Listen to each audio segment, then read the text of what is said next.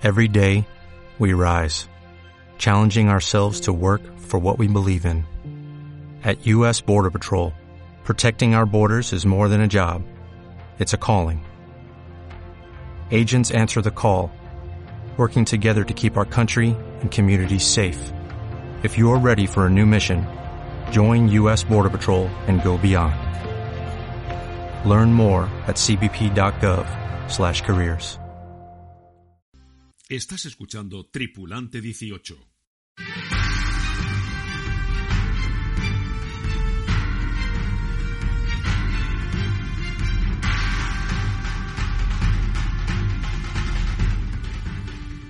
La solidaridad con el pueblo ucraniano no cesa y desde España la vela no está haciendo una excepción. Desde el inicio del conflicto ya hemos ido contando situaciones en las que la ciudadanía está ayudando a regatistas a que, sobre todo los más pequeños, pues puedan seguir adelante.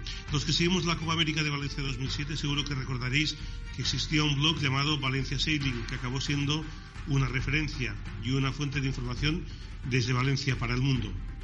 Su creador y editor, Piero Zanidis, nos iba contando antes que nadie lo que ocurriría. Años después, Piero Zanidis recibió una oferta del equipo de ciclismo Tinkoff para incorporarse como jefe de prensa, para acabar siendo su director de comunicación y campeón del campeón del mundo, Peter Sagan, y ahora también de Enric Mas y Fernando Gaviria, entre otros ciclistas. Dejó la vela y ahora ha vuelto a aparecer, pero no para informar, sino para echar una mano cuando se enteró que en Valencia había un equipo ucraniano que iba a participar en la Opti Orange para prestar toda su ayuda una vez se confirmó el estallido de la guerra con Rusia. Piero Fanides, bienvenido a Tripulante 18. ¿Cuánto tiempo? Hola Jaume, eh, buenos días y muchas gracias y enhorabuena por tu podcast que aunque no estoy en la vela, eh, siempre pruebo escucharlo lo más eh, frecuentemente posible. Eh, como bien has dicho, desde hace casi ahora 10 años estoy fuera de la vela, trabajando en el ciclismo, en los más altos, en los equipos eh, de, profesionales de alto nivel, pero siempre la vela se me ha quedado como el primer amor, por decir. Sí, antes de hablar de esto, me gustaría ponernos un poco en, situación. Tú has estado varios años trabajando para, para el equipo de ciclismo ruso Tinkov en, en, su última etapa, con, bueno, con nombres como Alberto Contador, Peter Sagan, con lo que, bueno, mm, a lo mejor mejor que nadie, pues tú puedes conocer un poco la, mentalidad rusa, ¿no? Porque has trabajado con, con, un equipo de ahí. ¿Tú crees que, que mm, con el tiempo podía acabar pasando una cosa así? Eh, es verdad que he estado trabajando durante tres años como director de comunicación del equipo Tinkov, eh, propiedad de Oleg Tinkov, uno de los eh, hombres de negocio más exitosos en, en Rusia, que creó el, el, primer banco completamente online en 2007 y que cuando todos se reían de él. La verdad es que los rusos son, eh, es una especie, digamos, eh, eh, diferente de, especialmente los hombres ricos de negocio. Y no, pero no, no, me gustaría entrar tanto en estos, en estos asuntos, digamos, políticos. A mí me gustaría, me ha sorprendido, obviamente, como a todos, pero me gustaría hablar más de lo que hemos podido hacer y eh, ayudando en esta situación muy difícil, por desgracia, a los eh, pequeños eh, regatistas del equipo ucraniano que por ironía se han encontrado con esta situación mientras estaban aquí en Valencia. Cuéntanos un poco cómo, cómo fue todo y cómo se te ocurrió, pues, bueno, echar una mano a, este equipo de Ucrania. Eh, yo trabajo en el ciclismo desde hace casi 10 años, pero siempre tengo un cariño para la vela y nunca he parado de leer las noticias y obviamente escuchar a tu, eh, tu podcast y enhorabuena por la calidad y del, eh, de tu podcast y la información que das eh, cada semana. Gracias. Pero durante un periodo en los años 2000, si me acuerdo bien, 2010, 11 y 12, trabajé también eh, algunas veces con el equipo entonces de Gazprom, que si me acuerdo bien estaban en los TP52, corrígeme si eh, digo alguna tontería porque no me acuerdo muy bien. Sí, en TP y, en RC44. Exacto, RC44 y TP52. Y hice muy buena amistad con su entonces jefe de prensa, Iván Bizdilla, que es ucraniano y que es una ironía que el equipo ahora, que el equipo de San Petersburgo, que era el Club Náutico de San Petersburgo y el equipo Gazprom, tenía como jefe de prensa a un ucraniano. Entonces, he, mantenido esta relación y esta amistad con Iván todos estos años y de vez en cuando hablábamos sobre la vela, la Copa América, y obviamente el día de la invasión, me acuerdo muy bien, la noche de la invasión de los rusos, le mandé un mensaje para saber cómo estaba, porque él, al menos hasta eh, el empiece de la guerra, vivía en Kiev. Ahora mismo no, no sé dónde se encuentra físicamente. Y me había comentado que había un, eh, un equipo de nueve niños ucranianos que estaría aquí en Valencia participando en la Opti Orange del Real Club Náutico de Valencia. Y entonces el día de la, de la invasión, eh, la mañana, me acuerdo, eran las seis de la mañana hora española, le contacté para preguntar cómo estaba y ofrecer mi ayuda en cualquier cosa que podía hacer. Eh, todo lo que podía hacer para ayudar al equipo ucraniano aquí, se lo he ofrecido. Tenemos un pequeño, mi mujer y yo, un pequeño piso en la playa, en un apartamentito, y entonces lo ofrece diciendo que si los eh, niños necesitaban alojamiento, podían quedar en este, en este apartamento.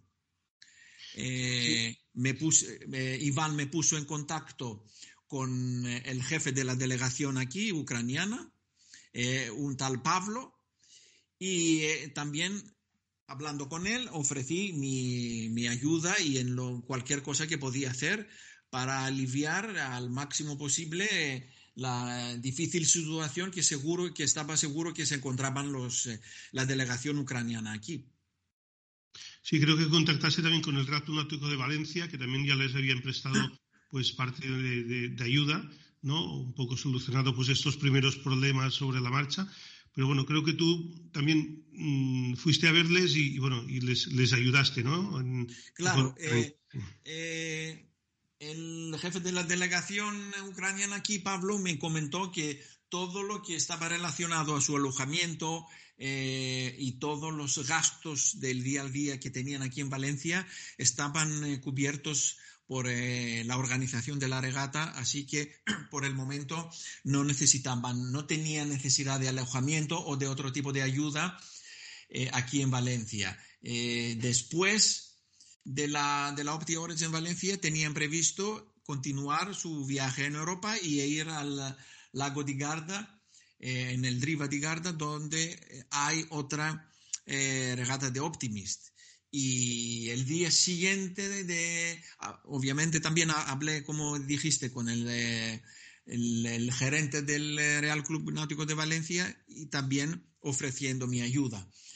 Y el día siguiente Pablo el ucraniano me contactó diciendo que para ellos era importante eh, seguir una normalidad digamos para el bienestar eh, eh, mental y psicológico de los niños que no estén afectados eh, por la guerra y que al menos continúen eh, teniendo una vida lo más posible normal y que han tenido y gracias al muy buen resultado como obviamente imagino has visto de la, de la segunda plaza en la clasificación general del pequeño ucraniano.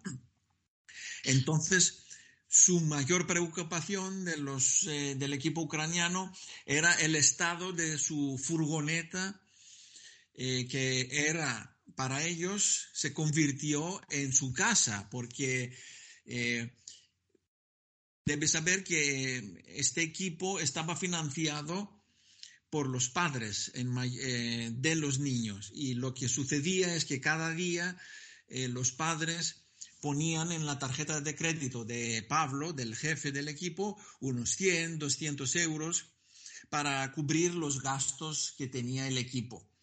Entonces, obviamente, en el tercer día de la guerra, esta financiación diaria eh, paró porque Ucrania entró en guerra en, ley marcial y entonces este tipo de transferencias al extranjero no se podían hacer. Y para él lo más importante era arreglar eh, la furgoneta. Y gracias, eh, entonces me puse en contacto con un taller aquí de mi barrio que han sido extremadamente amables, han parado toda la, el taller, todas las reparaciones que estaban haciendo a los, al resto de clientes y vino la furgoneta eh, ucraniana que por desgracia estaba en un estado bastante malo. Y entonces yo ofrecí a cambiar lo, que era lo más importante, a cambiar las cuatro ruedas de, de la furgoneta y hacer algunos algunas pequeñas reparaciones y arreglos en el motor, en el catalizador que necesitaban. Y entonces eh, hemos hecho estas reparaciones. Yo ofrecía cubrir todos los gastos y, el, el, director del eh, taller ha sido muy amable y nos hizo un gran descuento y en el mismo tiempo mi mujer con la mujer del jefe ucraniano hicieron una muy grande compra en eh, Carrefour para las necesidades eh, muy básicas del, como pan, eh, carne, que tendrían los niños en el viaje de, después de la regata aquí, de Valencia hasta Italia. Y lo que podíamos hacer eh, en un día lo hicimos el sábado pasado. Claro, y bueno, ellos ya han ido para el lago de Garda, imagino. No sé si tú has seguido manteniendo contacto con ellos, ¿sabes cómo están? Sí, eh, he tenido contactos con ellos, he tenido contacto con ellos. Eh, antes de salir también les he ofrecido, les he dado algo de efectivo que tenían, porque como entiendes, las tarjetas de crédito ucranianas no funcionan eh, debido a la guerra y no, no sé ni si el sistema bancario sigue funcionando allí y cómo funciona. Entonces, cosas muy simples como llenar el depósito y, darles efectivo para hacer estos 1.500 kilómetros que separan Valencia a Lago de Garda. Eh, por desgracia, el viaje hacia eh, Italia no ha sido tan fácil, han tenido que parar y perder casi seis horas eh, en las afueras de Barcelona, en la autopista, porque tuvieron un problema con los frenos del remolque y han tenido que reparar esto allí en un taller, eh, no, sé exactamente dónde, pero en las afueras de Barcelona. Pero llegaron en... Eh, llegaron bien en, el lago de Garda eh, y los niños han tenido su primer entrenamiento y después, ayer creo que era el primer día de competición y hoy siguen compitiendo.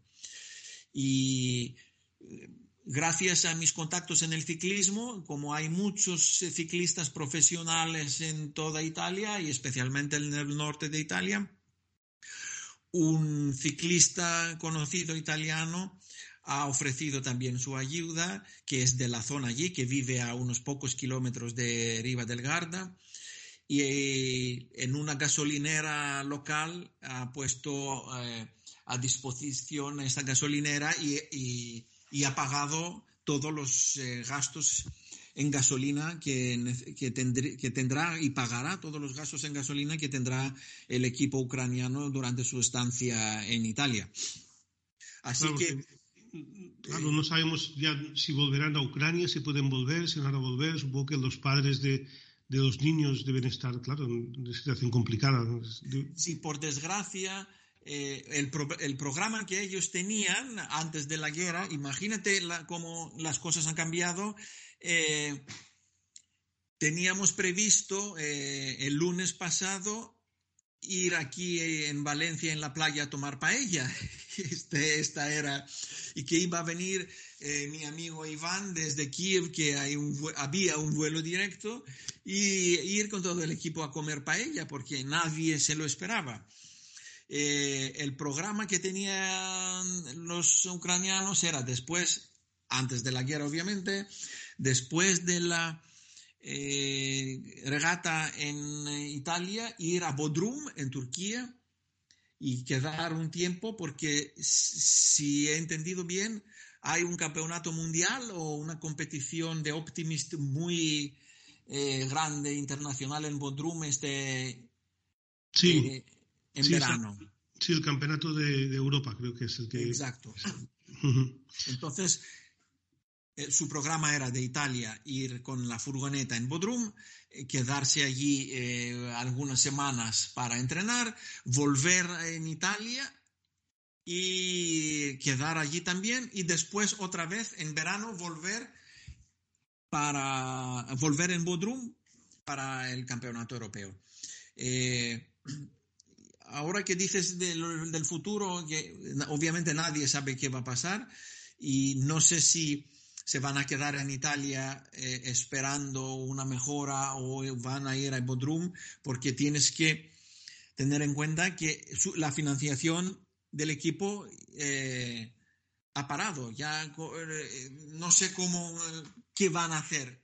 Gracias a la ayuda de la organización en el lago di Garda y según lo, lo que he entendido también de la Federación Italiana de Vela, los gastos eh, en eh, Italia están cubiertos, pero claro, no sé si esto puede durar un mes, dos meses o una semana, nadie lo sabe.